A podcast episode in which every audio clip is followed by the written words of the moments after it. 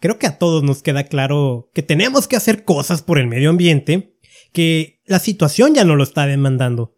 Y entre que la preocupación, ¿no? Que, que nos provoca saber lo que la contaminación provoca, entre las dificultades que a veces tenemos para actuar porque no sabemos o inclusive que la misma pandemia no nos permite, en teoría, poder salir, pues no sabemos cómo actuar.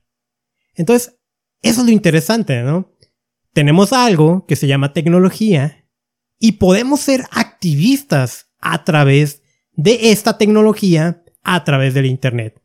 Hoy me acompaña una amiga que ella está logrando serlo, ser una activista digital virtual. Nos va a platicar cómo lo hace, nos va a dar tips de cómo tú lo puedes hacer. Así que acompáñame en este nuevo episodio.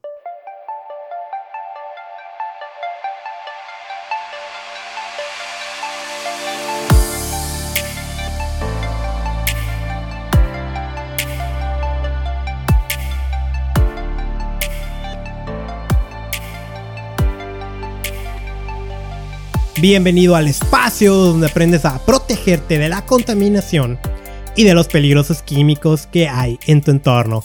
Te saluda Carlos Bustamante en este nuevo episodio de Contaminación y Salud.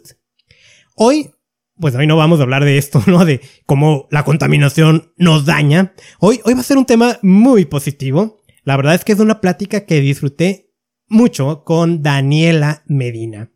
Ella tiene un blog que se llama Actitud Verde que puedes encontrar ahí, ¿no? Actitudverde.com, también lo puedes encontrar en sus redes sociales, ¿no? Instagram y, Facebook.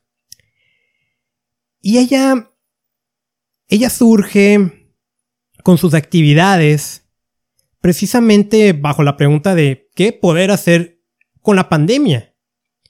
Y empieza a ser voluntaria o activista, escribiendo blogs, escribiendo publicaciones en sus redes sociales, y siendo voluntaria de otras agrupaciones a distancia. Entonces, por eso me gustó, ¿no? La plática fue muy agradable en ese sentido. Y creo que te vas a llevar muy buenos tips. Mira, Daniela es una persona muy joven. Y como lo expliqué, ¿no? En la entrevista que no, no voy a decir tu edad, ¿no? Y no voy a decir la edad ahorita. Es recién egresada de la carrera de Ingeniería en Energías Renovables. Y, y en ese sentido creo que este episodio le puede venir muy bien a alguien que sea recién egresado o que sea estudiante de esa carrera o no, pero que quiera realizar acciones por el medio ambiente y, y poder tomar el ejemplo y el liderazgo de una persona muy joven que ya lo está logrando. Así que te voy a pasar la grabación. Y pues como ya no nos vamos a encontrar al final del episodio, me despido pidiéndote ¿no? que si esta información te gustó, lo compartas, que te suscribas a este podcast desde la aplicación que me estés escuchando, que puede ser Spotify, Apple Podcast, Google Podcast o cualquier otra aplicación popular de este contenido. Mis redes sociales, pues me encuentras también como Contaminación y Salud. Soy Carlos Bustamante y mi misión es enseñarte a proteger tu salud de la contaminación. Vamos con la grabación de Daniela Medina. Hola Dani, ¿cómo estás? Muy bien, muy contenta, emocionada. Gracias por la invitación a tu podcast, Carlos. Gracias a ti por tu tiempo. Yo también estoy bien emocionado y estoy seguro que va a ser una conversación muy divertida. Y pues antes de empezar a, charlar, ¿no? Quiero hacerte una pregunta que, que es así como le he estado haciendo últimamente, ¿no? Con mis invitados. Y es esta, ¿no? Y es como que bien difícil. ¿Quién es Daniela Medina? Mm, o sea, sí es una pregunta complicada. Bueno, no, no tan complicada. Pues si me tuviera que, que definir o, o dar pues la, a la definición de quién soy, yo diría que soy una joven apasionada, pues apasionada en todos los temas que me gustan y son importantes para mí. Uno de ellos es el medio ambiente, como tú bien sabes. Y, y pues yo soy ingeniera en energías renovables, pero me gusta ir más allá o aprender más allá de solamente lo que estudié y, llevar este mensaje del medio ambiente, de la protección del medio ambiente y de lo ambiental, de la sustentabilidad. Y también trabajar con otras áreas de conocimiento, con otros profesionistas. Entonces, pues, si me tuviera que definir, es como una mujer apasionada, una joven apasionada por, por lo que hace y por seguir aprendiendo.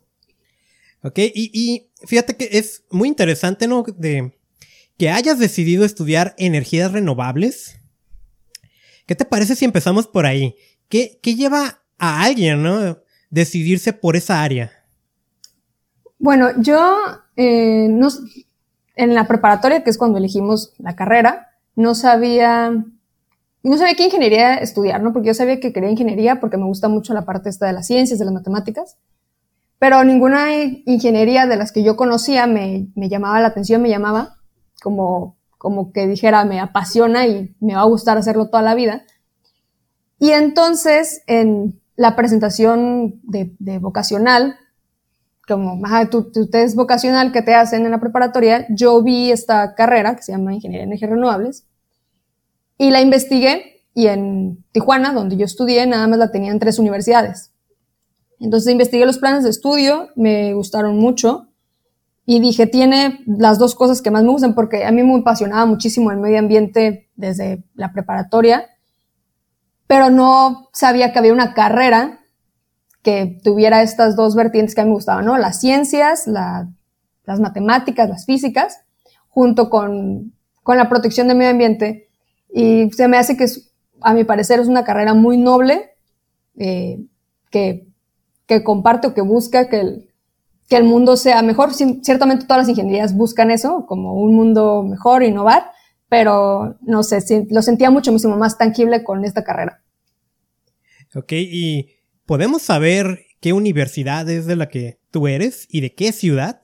Sí, soy eh, pues egresada de CETIS Universidad. Soy, las, de hecho, la segunda generación de mi carrera en el campus de Tijuana. Y pues yo la, había visto en, la Universidad Autónoma de aquí de Baja California también, pero decidí estudiarla en, pues en CETIS Universidad me gustó más el enfoque que tenía y... ¿Y, qué, es lo relevante de, la cuestión de las energías renovables para, para México, por ejemplo? ¿Por, ¿Por, qué nos interesaría que, la gente se esté preparando en esa área? Pues, primero que nada, porque pues nosotros, eh, bueno, voy aquí estoy asumiendo, pero sabemos que existen acuerdos en, cuestión de emisiones, de disminuir emisiones, de llegar a cero emisiones para, para pues, ciertos años. Entonces, las energías renovables juegan un papel muy importante porque la energía genera el 60% de las emisiones de gases de efecto invernadero en el mundo. Entonces, la manera en la que generamos energía actualmente es lo que hace esta parte, que sean tan altas las emisiones. Y esto es porque nosotros realmente para todo se utiliza energía.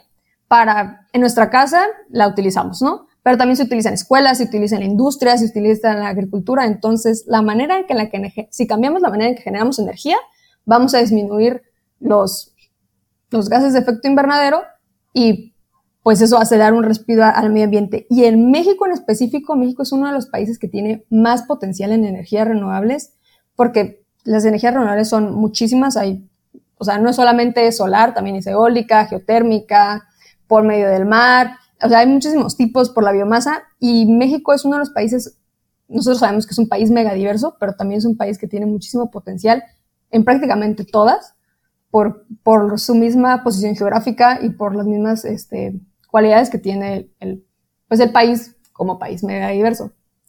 Entonces, que nos estemos preparando en esta área da pie a porque antes de que existiera como la carrera de energías renovables, pues los ingenieros eléctricos y mecánicos este, se enfocaban en esto, pero tener tú profesionales de las energías renovables y con un enfoque ambiental e integral y sustentable hace que no solamente pues les interese o que solamente se enfoquen en cómo genero energía y que sea eficiente, sino también que lleve un todo, ¿no? Que englobe a la sociedad y que también pues sea costeable. Ok, y, y, por ejemplo, para la gente, ¿no? Que, que, en este momento no ubica bien esta temática, ¿cuáles serían ejemplos de energías renovables que pudiéramos utilizar aquí en México?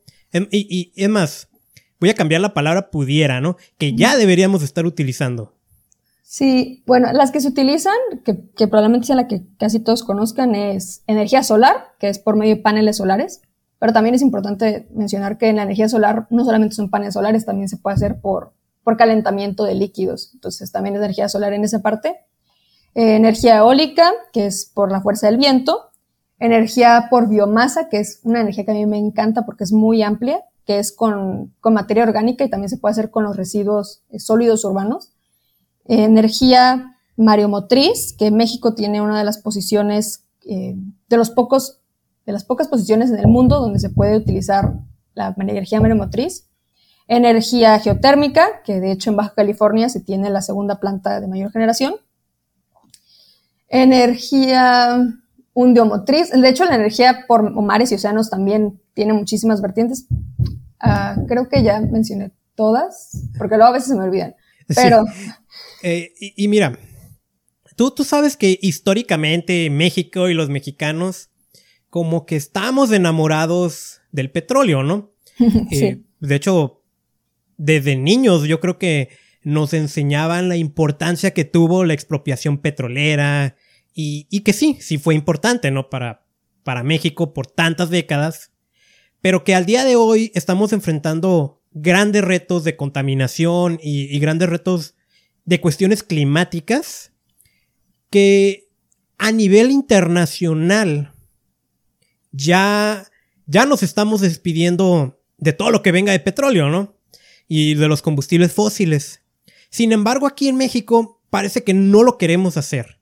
Entonces, me gustaría preguntarte, ¿qué opinas o qué recomiendas al respecto? Mm, mucho Aquí van como de dos vertientes, ¿no? Mucho tiene que ver eh, la manera en la que nosotros, si bien nosotros puede que no elijamos cómo con, qué energía es la que nos llega a nuestras casas, o sea, porque si tú no tienes paneles solares en tu casa, eh, realmente te llega la energía que, que envíe la comisión, ¿no? Este, que puede que venga de energías renovables o puede que venga de combustibles fósiles. Entonces, una de, de ellas, nosotros informarnos para saber que podemos tener podemos elegir la manera en que queremos que llegue la energía a nuestras casas y también informarnos para realmente pedirle a las autoridades y a, los tomadores de decisiones, a la industria, que vaya haciendo esta transición a energías este, renovables, energías limpias, porque es muchísimo más beneficioso para nosotros, porque incluso cuando se hacían subastas, pues la energía solar llegó a ser más barata que la energía por combustibles fósiles. Entonces también es un beneficio para ti, pues como consumidor de energía, porque tú estás pagando un recibo muchísimo más barato. Entonces, lo principal sería informarnos para nosotros poder tomar decisiones si es que está en, en nuestro poder adquisitivo también hacer este cambio. Y lo segundo, que con esta información le pidamos a nuestras autoridades que exijamos también a la industria que vayan haciendo esta transición y este cambio. Ok, entonces vamos a, vamos a retomar tu vida, ¿no? De estudiante, ¿no? Tú decides estudiar energías renovables eh, en la preparatoria, estudias, egresas, y, ¿y, qué pasa contigo después de salir de la escuela? Mm, Mm, ya sé que me preguntaste de salir de la escuela, pero me voy, a, me voy a ir a mi último año como, como estudiante, ¿no? sí, adelante. Que, que, que, fui, que era practicante. Yo, em, mi, mi carrera tenía enfoques de especialización diferentes. Entonces, mi enfoque de especialización yo lo elegí en diseño sustentable, porque a mí me gustaba, bueno, me gusta muchísimo la parte como del diseño de edificaciones verdes y sustentables porque siento que son muchísimo más tangibles para la población. Pero durante mis prácticas profesionales también me di cuenta que me gustaban otras áreas de la sustentabilidad y del medio ambiente, no solamente la parte de, energía y cómo generamos energía y cómo la consumimos y cómo hacerla eficiente.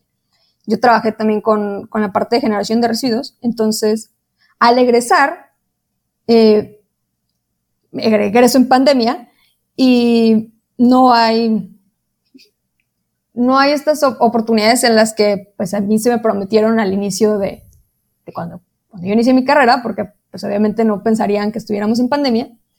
Y, y, lo que inicio a hacer es trabajar desde, desde casa y haciendo, haciendo actividades o haciendo consultorías con la información que yo aprendí, que sabía que podía hacerse tangible o que podía hacerse, que podía ser muchísimo más fácil que las personas la trabajaran conmigo, que, que las edificaciones, las escuelas o las comunidades trabajaron conmigo y también a informar a, a informarme y a con esa información yo querer, me nació como esta espinita de querer compartirles información a los demás. Entonces, mi ámbito profesional se amplía muchísimo más a solamente lo energético, si no entro a un ámbito sustentable, a ser este, como creador de contenido, por así, decirlo, a difundir, a tener artículos de opinión y, y desde mi parte profesional, ser consultora o ser especialista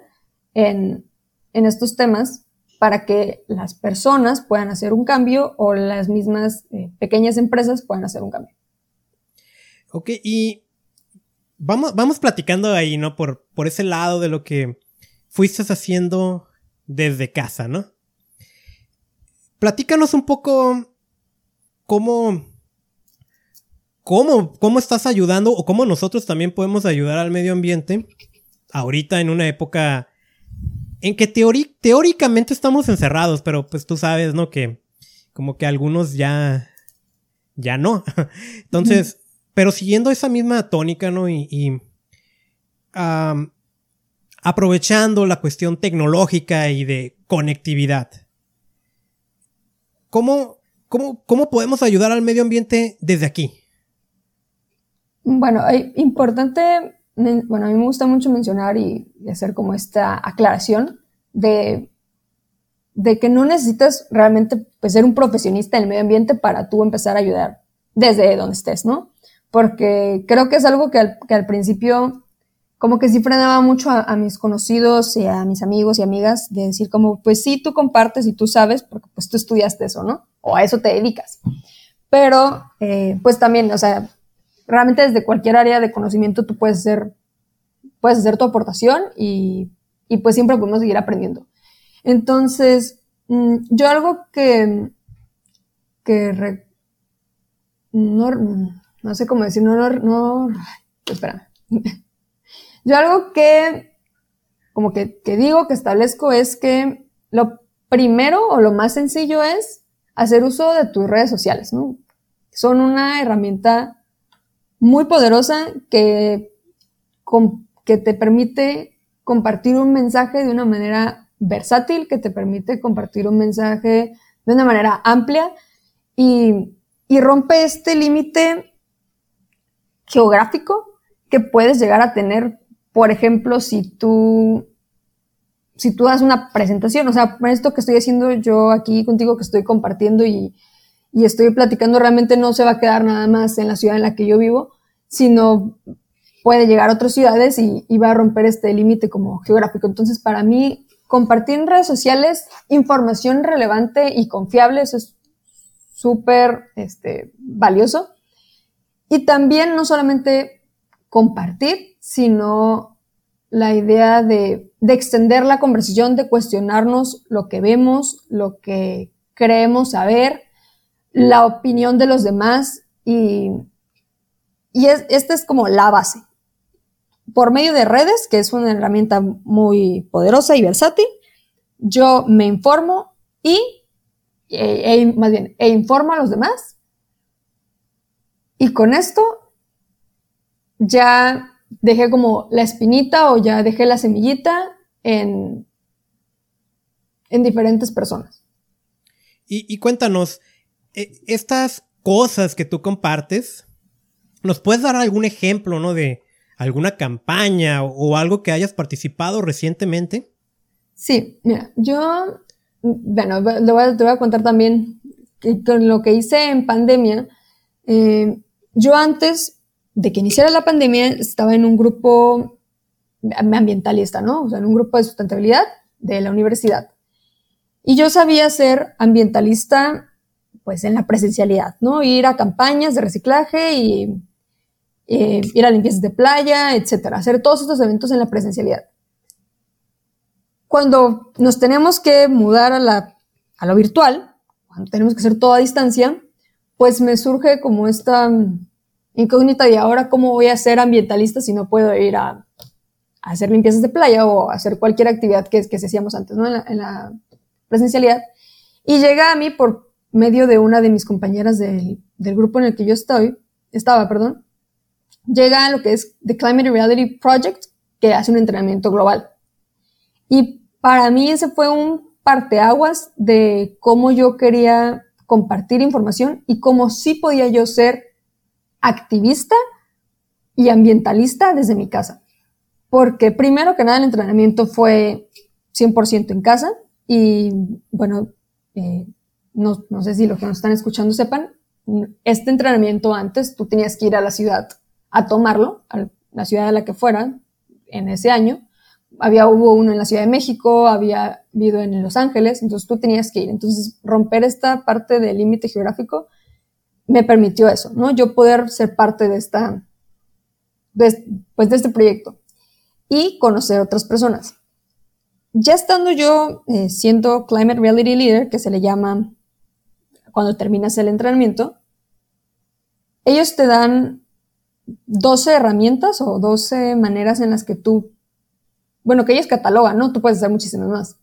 12 herramientas en las que tú puedes ser activista desde tu casa o ambientalista desde tu casa. Y de ahí partieron muchas ideas de qué es lo que yo podía hacer y cómo yo sí podía sentir que estuviera generando un cambio, porque yo decía, bueno, sí comparto el post y sí le doy like y sí comento, pero como que, como que sentía que no era suficiente.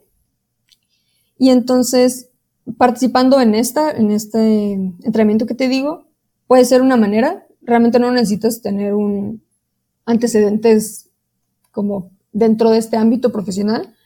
Hay estudiantes, hay profesionistas de diferentes áreas, de todas las edades, de, de todo alrededor del mundo. Entonces, eso se me hace muy valioso si quieres seguirte informando y quieres ser parte como de esta gran comunidad. Y por medio de ellos, yo aprendí que por medio de presentaciones o videos puedes dar tu mensaje y, y compartir ya sea la crisis climática, ya sea soluciones climáticas o cualquier cosa que tú estés haciendo desde tu parte, desde tu área de conocimiento para los demás.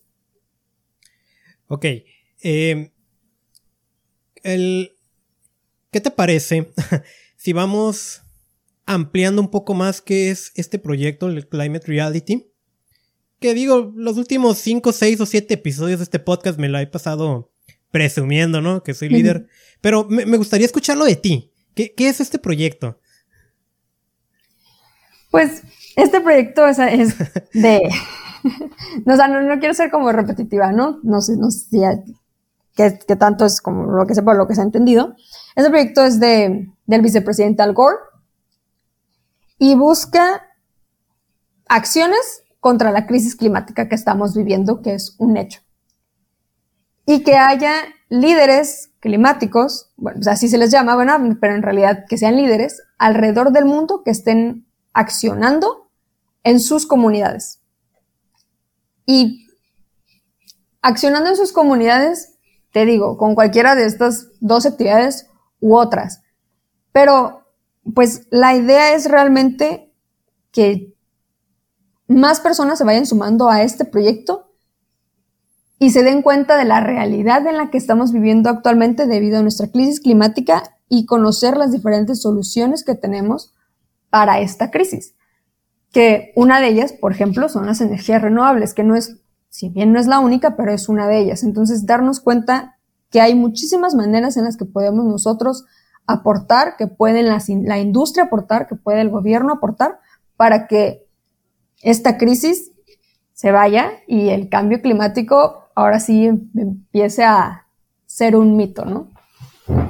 Ok, entonces, ah, pues ya nos has contado un poquito lo que estudiaste y lo que pasó después de la pandemia y todo, cómo te uniste a este proyecto. ¿Qué, qué es lo que, qué es lo que, haces, qué, qué compartes ¿Qué publicas? ¿Qué es lo que tú haces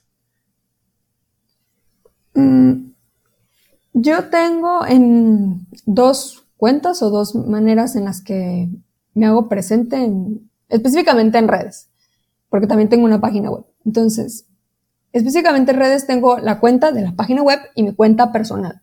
Y en mi cuenta personal, como es personal, para la redundancia, lo que hago son comparto mis acciones porque siento que es un, una relación muchísimo más pues cercana con las personas que te siguen o las personas en las que están en, están en redes. Entonces comparto lo que yo hago, mis hábitos, este, clásico, ¿no? Si llevo mi termo o este tipo de cosas. Comparto cosas también como de diversión porque a veces, pues la verdad sí, eh, es triste ver tantas noticias negativas, entonces uno que otro meme acerca de, del medio ambiente y en, la, y en mi otra cuenta, en la cuenta de la página web, lo que hago es la información o los artículos que compartí en la página, los bajo de una manera muchísimo más sencilla y digerible para que esté al alcance en redes sociales, que son artículos informativos de el impacto que tiene nuestra dieta, por ejemplo, de acciones eh, pequeñas que podemos hacer para no generar residuos, de, de las por ejemplo, hice muchos posts al respecto de, de qué son las energías renovables, cómo nos benefician, cuál es el impacto que tienen, el impacto ambiental y nuestra huella ecológica en nuestras diferentes acciones y productos. Entonces, muchísimo más información, información digerida con la, con la idea de que las personas o los seguidores se cuestionen y que tengan a la mano este material. Esto lo empecé a hacer porque yo en lo personal no encontraba información sencilla y, y que yo sintiera que fuera como verídica o confiable, porque creo que a veces pues nada más como que, ah, creo que esto es y, y lo comparto. Entonces dije, puedo ser yo esta parte como esta fuente confiable o esta fuente que, que comparte información verídica y que da esta información que yo no encontraba antes para si alguien más la está buscando, ¿no? Y ya incursionando en, pues en este ámbito me encontré muchísimos más personas que hacen lo mismo que yo hago y siento que también está muy padre ese sentido como de comunidad y de darte cuenta que no estás solo en, pues en esta preservación del medio ambiente o en esta lucha contra la crisis climática. Oye, pero cuéntanos, ¿cuál es tu página? Porque nos dices que como, como que no nos quieres dar nombres, ¿no? Entonces, ¿cuál es? Sí, se llama Actitud Verde, lo pueden encontrar como actitudverde.com. pues en internet y en redes también está como Actitud Verde, en Facebook está como Actitud Verde Blog. Este, y pues ahí van a encontrar guías de cosas que pueden hacer, eh, información relevante, noticias también relacionadas con sustentabilidad y recetas vegetarianas y veganas, porque pues es uno de las... La, manera en la que nos alimentamos también es una de las partes importantes de, nuestro impacto ambiental y de nuestra huella ecológica. Entonces, pueden encontrar esas cosas ahí en, en actitudverde.com. Y definitivamente valen la pena las dietas como esa que pusieron de los tacos de Jamaica, ¿no? Sí. Entonces, nos vas a tener que enseñar a cocinar para cuidar el medio ambiente. este. Ahorita has usado una palabra, que espero no equivocarme, de confiable, ¿no? E-, ese es un tema que nos debería de preocupar a todos. Y te pongo un ejemplo, ¿no? Tú seguramente has leído en redes sociales del accidente que hubo aquí en Tijuana, ¿no? Donde una muchacha en estado de ebriedad choca y, y pues ocasionó un desastre, ¿no? Y todo el mundo estuvo compartiendo eh, una noticia falsa, ¿no? De que se había escapado del país y que, bueno, no, no vale la pena, ¿no? Así como ampliar, ¿no? Pero cosas falsas, ¿no? Con muy buena intención, pero eran falsas. Y pues nada de eso era, e, e, era real porque la muchacha desde el principio la detuvieron y sigue detenida, ¿no? Pero esto ejemplifica muy bien lo que ocurre en redes sociales, que hay noticias, incluyendo la parte de medio ambiente, que tienen muy buena intención cuando, las, cuando se están compartiendo, pero que no son reales, ¿no? Y, y muchas veces la información falsa termina ocasionando daños al medio ambiente, ¿no? ¿Cómo, cómo podemos saber qué es confiable y qué no es? Uh, eso, es difícil porque te digo, como yo antes cuando buscaba información y, incluso, e incluso para yo pues hacer los artículos, eh, sí es una ardua tarea de buscar diferentes artículos, diferentes opiniones y que no se contradigan entre, entre ellas porque eso creo que es algo con lo que te topas y más bien esa sería pues mi recomendación. No te quedes con una sola fuente, busca por lo menos tres porque si una dice blanco y la otra dice negro, pues tal vez la siguiente diga blanco o diga negro o diga gris. Entonces, buscar diferentes fuentes para que, para, que amplíes tu, tu conocimiento y porque también te va a llevar a hacerte otros cuestionamientos, porque el medio ambiente y nosotros estamos relacionados, entonces puede que este diga, digo, como te decía, blanco y este diga negro, y entonces tú te preguntas, pues, ¿por qué esta dirá negro si acá el autor o la autora me convenció demasiado o tiene muy buenos argumentos para que sea blanco. Entonces, eso sería la primera, buscar, no solamente quedarnos con una fuente de información, buscar por lo menos tres. Y cómo saber que son confiables, que tengan pues avales o que tengan como certificaciones o que sean en este sentido de compartir ya información verídica, yo, verídica, yo sí diría que irnos con profesionales de estas áreas de conocimiento, porque saben, de, saben muchísimo más acerca de los temas y es, y es más sencillo que tengan un filtro pues mejor que tal vez alguien que no tenga este profesionalismo, ¿no? No digo que no lo pueden compartir, sino te da un nivel de confianza mayor. Entonces, la primera, que diversifiques tus fuentes, que sean más de tres, por lo menos.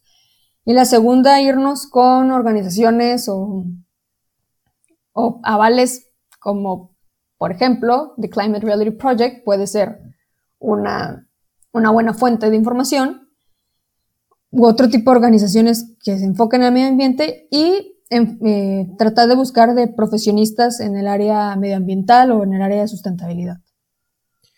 Ok, y vamos a suponer, ¿no? Que ya dejaste bien emocionada a la persona que está escuchándonos y dice, bueno, yo también ya quiero empezar a compartir cosas para ser un activista digital, ¿no? Y ya se va a grabar sus videos de TikTok o subir sus imágenes de Instagram, de Facebook o hasta abrir su blog. ¿Qué, le recomiendas? Mm, lo primero, em, saber en qué temática le gustaría enfocarse. O sea, si quiere enfocarse 100% en porque el medio ambiente es muy amplio y la sustentabilidad también es muy amplia. Este, si se quiere enfocar únicamente en recetas veganas y vegetarianas, o si se quiere enfocar únicamente en el, en el estilo de vida cero residuos, o si quiere enfocarse en, pues en lo que se quiere enfocar, ¿no? Si quiere abarcar todas, está súper bien. Entonces, saber cuál va a ser su enfoque. Segundo, saber cuál va a ser su propósito saber si su propósito es compartir información con el objetivo de que las demás personas se diviertan y eh, aprendan de una manera divertida, si con el objetivo de que otras personas sean cuestionamientos, con el objetivo de que contraten sus servicios, puede ser, o sea, con, con qué objetivo estás compartiendo información. Cualquier objetivo es, es válido, ¿no? Al final de cuentas es una manera de promover el cuidado del medio ambiente. Ok, entonces ya nos hablaste de ahorita de tu blog, de Climate Reality, pero yo sé que tú también eres voluntaria digital de otras, de otros movimientos, ¿no? ¿En cuáles más estás? Sí, estoy de voluntaria en Greenpeace, que de hecho me parece algo como gracioso cómo llegué a ser voluntaria de Greenpeace. Greenpeace, yo creo que fue la primera, sí, me parece que fue la primera organización en la que yo como con la que yo tuve contacto, contacto por así decirlo, pues por medio de redes sociales. O sea, yo la seguí y ya yo me creía la gran activista este, ambiental porque seguía Greenpeace y firmaba sus peticiones. Pero yo nunca investigué cómo ser voluntaria en Greenpeace, ni siquiera sabía que había voluntariado en Greenpeace en, Tijuana, sabía que había en Ciudad de México, en Guadalajara, y yo decía, bueno, pues yo no voy a poder ser activista porque no hay oficina en Tijuana. Esa es la formación que yo tenía. Y llego ahora en, en la pandemia, en redes sociales veo que comparten que va a haber un entrenamiento de formación básica, se le llama, para voluntarios, para las personas que quieren ser voluntarias y especifican que este año, en el 2021, porque fue en enero, eh, todas las actividades iban a ser digitales. Entonces, yo digo, ah, pues súper bien, porque aunque yo no esté en Ciudad de México Guadalajara, voy a poder participar, ¿no? Entro a la formación y me doy cuenta que sí hay un grupo de voluntariado en Tijuana y que lleva un año, que también se fundó en pandemia en, pues en este confinamiento, por así decirlo. Y pues la, haces la formación básica, te dan, te explican cómo es, te contactas con el coordinador o coordinadora, en este caso es coordinador, y te hacen el recibimiento y entonces ahorita lo que hemos estado haciendo, pues como todas las actividades son digitales, pues soy voluntaria de Greenpeace y activista con Greenpeace por medio de actividades digitales y, y también he aprendido muchísimo de ellos porque su enfoque es diferente, ciertamente, al que tiene, por ejemplo, de Climate Reality. Entonces, el, enfoque de ellos es, muchísimo más de realmente activismo. Eh, se han hecho fotoportunidades desde nuestras casas, que es como tener un cartelito, tomarte una foto y usar hashtag, compartir tus acciones, compartir guías, unirte a las campañas de Greenpeace. Entonces, esta parte de, ser voluntario de Greenpeace se me hace por medios digitales se me hace muchísimo más, eh, no, no, sé cómo, cómo decirlo, como muchísimo más sencillo tal vez para más personas que tal que cuando era en la presencialidad, que se tenían que hacer, que, estas, peticiones que firmas en línea se firmaban pues, presencial y tenías que, ¿cómo le llaman? Se me olvidó la palabra, ¿cómo es? Eh, es como, no es como volantear, pero como esa parte de que tienes que estar realmente como diciéndole como que me apoya con una firma, esta, esta parte de, de, tener contacto con las personas, pues. Sí. Bueno, a mí se me hace más divertido eso, ¿no? Pero, pero claro, ¿no? Por digital se abre la posibilidad de que nos podamos integrar a, a muchos proyectos que parecían inalcanzables, ¿no? Sí. Y mira, ¿Cómo era la vida de Daniela antes de involucrarse en el ambientalismo? ¿Y cómo es ahora el después, no? Ya, ya ahora que estás metida en la protección del medio ambiente. Pues mm, antes de que yo, bueno, también fue, fue, fui aprendiendo muchísimas más cosas, entonces voy a ponerlo como en secundaria, inicio de preparatoria.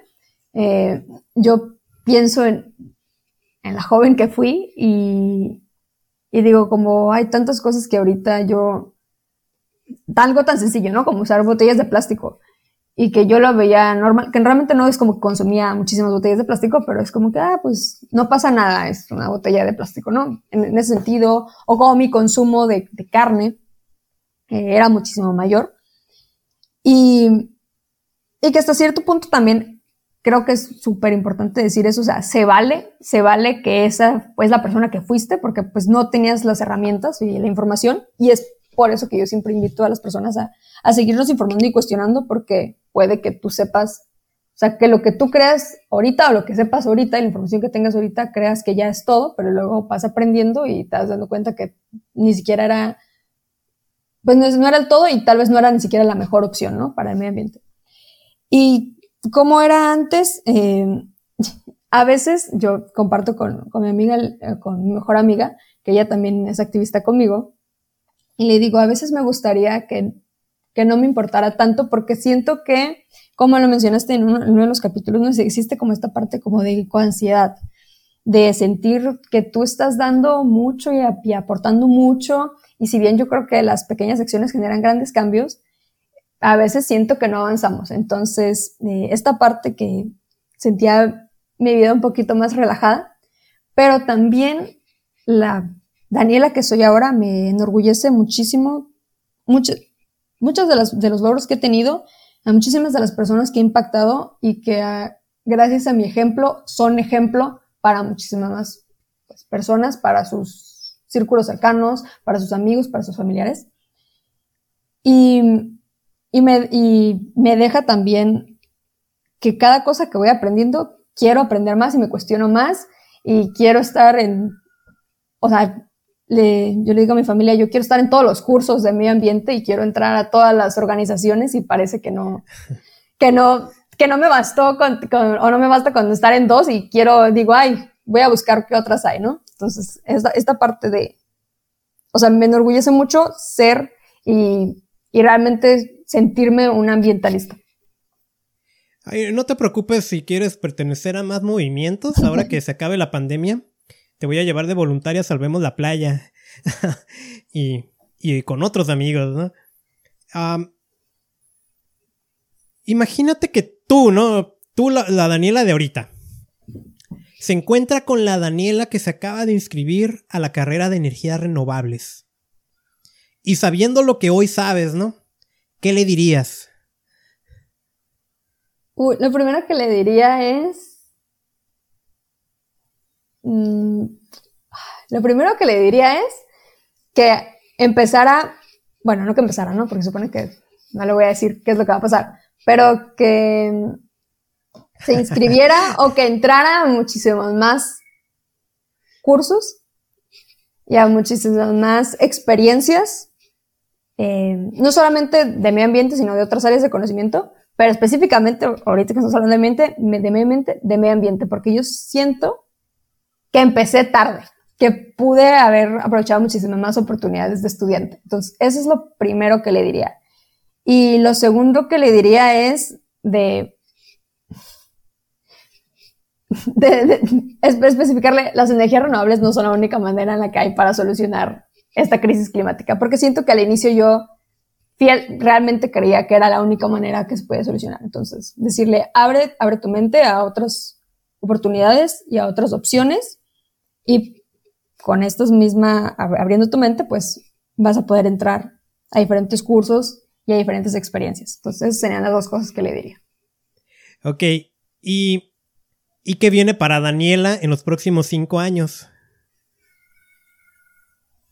Viene eh, ser una consultora completa, este, una consultoría senior se le llama, en, en cuestión de edificación sustentable viene seguir siendo una activista, no solo en lo digital, sino también ahora ya en lo presencial. Esperemos que ya para en cinco años no tengamos que seguir medio confinados.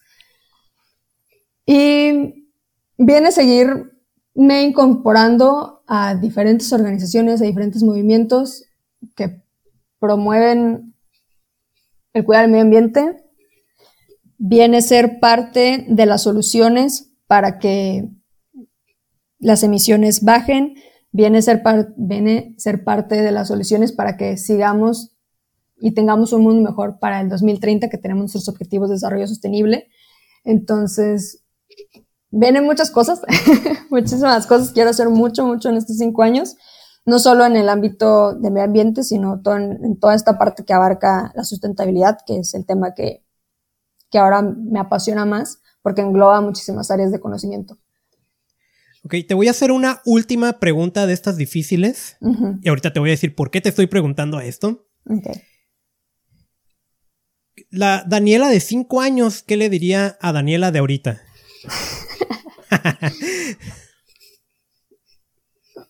esa, esa, va a mantener sencillo. Le va a decir, sigue con ese entusiasmo y con esa pasión lo que estás haciendo. Ok, te voy a decir por qué estas preguntas, ¿no? Que a lo mejor parece como que me quiero ponerte a dar terapia, ¿no? yo, ahí va, a ser bien raro esto, ¿no? Pero yo sé cuántos años tienes. Eh, no lo voy a decir, ¿no? Pero, y, y nos lo dijo una amiga en común, pero tú ahorita dijiste que sientes que ya empezaste tarde. Tú eres muy joven muy, muy joven. tú no estás empezando tarde, ¿no? Tú, tú tienes una característica que se llama liderazgo. Tienes intención, tienes claro por qué lo quieres hacer, lo estás haciendo y lo vas a seguir haciendo, ¿no? Porque ahorita tú misma lo dijiste hace cinco años. Entonces, aprovecha eso, aprovecha esa energía, no la pierdas. Sé una líder y, y atrae a más personas, ¿no? Porque en los siguientes cinco años van a ser muy interesantes por medio ambiente, tú lo sabes, ¿no? y, en ese sentido, te quiero felicitar. Entonces, no, sientas que ya vas tarde y, yo comprendo completamente lo que es querer estar en todo y aprender todo. No pierdas esa parte, pero sé consciente de como la necesidad, ¿no? De, de, de saber manejar las emociones para que después no te traicionen, ¿no? Esa sería como mi recomendación personal hacia ti. y bueno, ya, ya llevamos varios minutos. Yo, yo dije que nos íbamos a divertir. Yo en lo personal me estoy divirtiendo. Espero que tú también. A lo mejor ya hay llanto, ¿no? De aquel lado. Pero para, para ir cerrando, ¿no? ¿Qué le, ¿Qué le dirías a la gente que debe de empezar hoy para proteger al medio ambiente? Bueno, pues que también voy a mantener como en sencillo, ¿no? Que sea día uno y no un día. O sea, que hoy sea el primer día de el resto de nuestras vidas en el, en el cuidado de la protección, en el cuidado y la protección del medio ambiente. Y algo súper importante también que esta es la casa de, todas y todos nosotros, porque no, hay que verlo como algo ajeno a, la realidad en la que vivimos. Realmente, pues, nos, afecta. Y, y, que sepan que puedes empezar de la manera en la que tú elijas. Obviamente hay que informarnos para ver cuáles son las acciones que podemos hacer. Puedes empezar llevando repito, es este clásico, ¿no? Llevando tu termo a todos lados, dejando de consumir un día carne, dejando de consumir un día lácteos, un día a la semana, este, compartiendo en tus redes sociales información confiable y verídica de acciones que puedes hacer, utilizando de manera eficiente tu energía. O sea, hay muchísimas acciones pequeñas que puedes hacer hoy y, y o sea, sintiéndote cómodo o cómoda con lo que haces pero no solamente quedarnos en eso.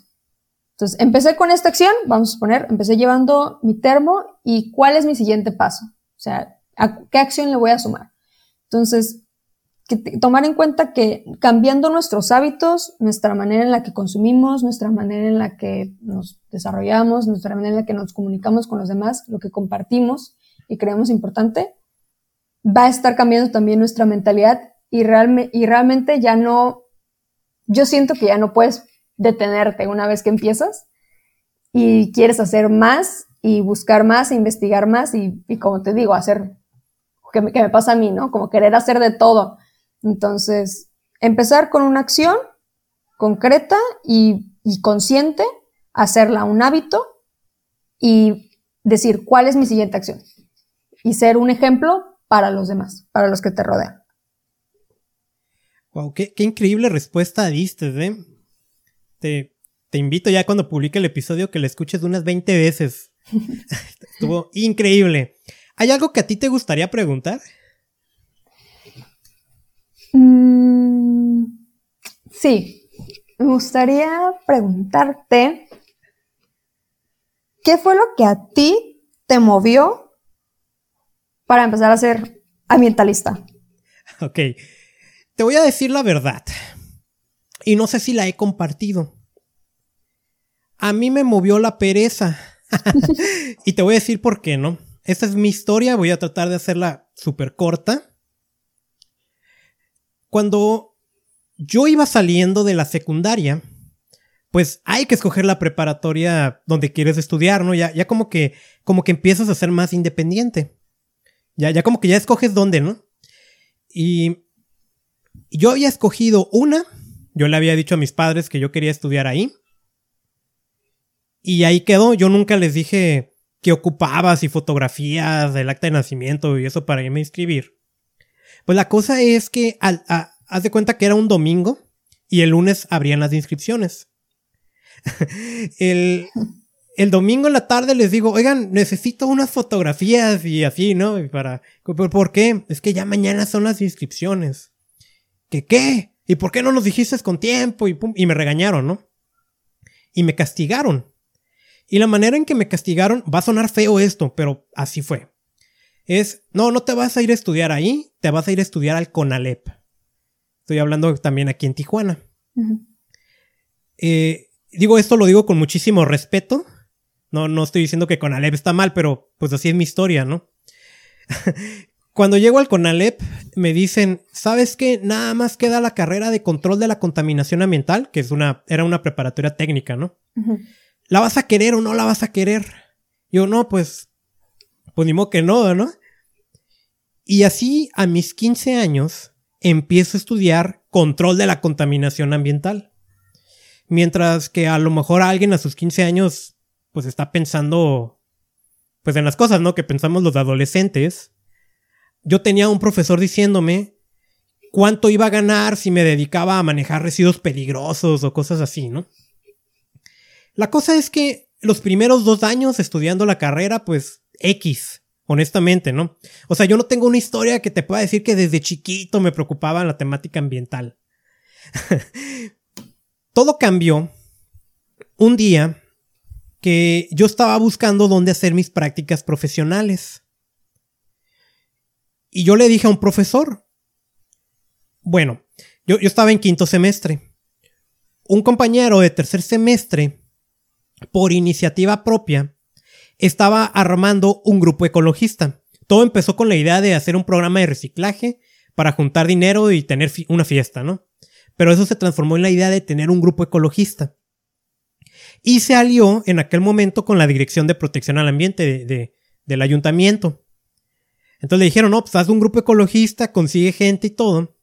Y él va con el profesor buscando alumnos de quinto, ¿no? Que somos los más grandes. y, y me dice, oye, él trae un proyecto. No, pues ¿cuál es? Vamos a formar la primera patrulla ecológica de Tijuana. Y a mí me apantalló. No, me, fue, fue, dije, ay, me voy a estar deteniendo gente que contamina. Cosa que por supuesto nunca pasó, ¿no? ya entre estar formando el, grupo, que plantamos miles de árboles, recogimos no sé cuántos kilogramos de, de limpiezas comunitarias en playas, hicimos, hicimos un montón de cosas. Pero la primera actividad fue, ¿saben qué? Vamos a grabar un documental de cómo está la situación en Tijuana para que la gente conozca. Y bueno, pues donde hay un lugar contaminado. Y alguien dice, ¿no? Ahí hay algo que se llama arroyo a la mar. Y fuimos a la mar con una cámara de video bien viejita. Y ahí es donde todo cambió para mí. Porque yo empecé a ver animales que nunca había visto en la ciudad. Me acuerdo las estas garzas, eh, muchos patos que decía, ay, ¿cómo no los veías? No, pues en la zona urbana no los vemos. También me acuerdo haber visto, por ejemplo, pájaros carpinteros, aves de muchísimos colores, muchas cosas así.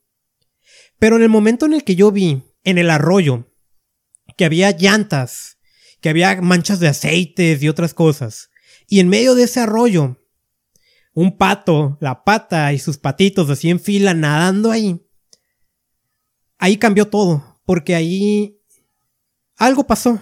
Cuando vi eso fue como, fue como cuando te dan un golpe en el alma, ¿no? Y entiendes por qué estás haciendo lo que estás haciendo. Y ahí es cuando nace mi versión de ambientalista. Y ya de ahí tengo toda una historia que en otro momento te la platico. Pero así, así es como empezó mi viaje. Interesante, o sea, creo que que evidencia esto que, que mencionaban en algún momento es, a veces lo sentimos tan ajeno a nosotros, pues no, no lo veo, no lo siento tangible, ¿no? O sea, yo veo que sigue saliendo el sol y que medio hace frío y medio hace calor, como que está medio raro el clima, pero es normal. O yo no veo basura enfrente de mi casa, entonces no existe la contaminación para mí. Y cuando lo vemos, ya sea en, un parque o en alguna zona o en si haces este senderismo, que es muy triste ver toda la contaminación que hay en un lugar que es para que disfrutes de la naturaleza, como que te llega esta, pues de esta realidad, ¿no? Entonces me parece interesante que, así te llegó a ti y, que de ahí decidiste pues tomar acción. Sí, sí es, así es. A veces, porque no lo vemos, pues no lo sentimos, ¿no? Y algo que yo acostumbro mucho aquí, ¿no? En el podcast, cuando hablo de cómo la contaminación nos perjudica, es señalar que es la contaminación que no vemos la que más nos debería de preocupar. Y digo, gracias por la pregunta. Es muy bonito ponerme a recordar eso. Y, te paso el dato, ¿no? Cuando yo vi a los patos, yo tenía 17 años. Entonces, creo que con eso puedes entender un poquito por qué te di los tips hace unos minutos, ¿no? Sí. y, y, bueno, ¿hay una última cosa que te gustaría decir? Pues sí. Eh, y repetir que todos podemos hacer ambientalistas, que todos podemos ser ambientalistas, que todos podemos hacer lo que esté en nuestras manos y buscar maneras de hacer, de hacer más para cuidar al medio ambiente y que realmente el cuidado del medio ambiente se relaciona en muchas otras problemáticas que también nos afectan. Entonces, cuidar el medio ambiente es cuidar la vida y cuidar la vida pues es cuidar nosotros.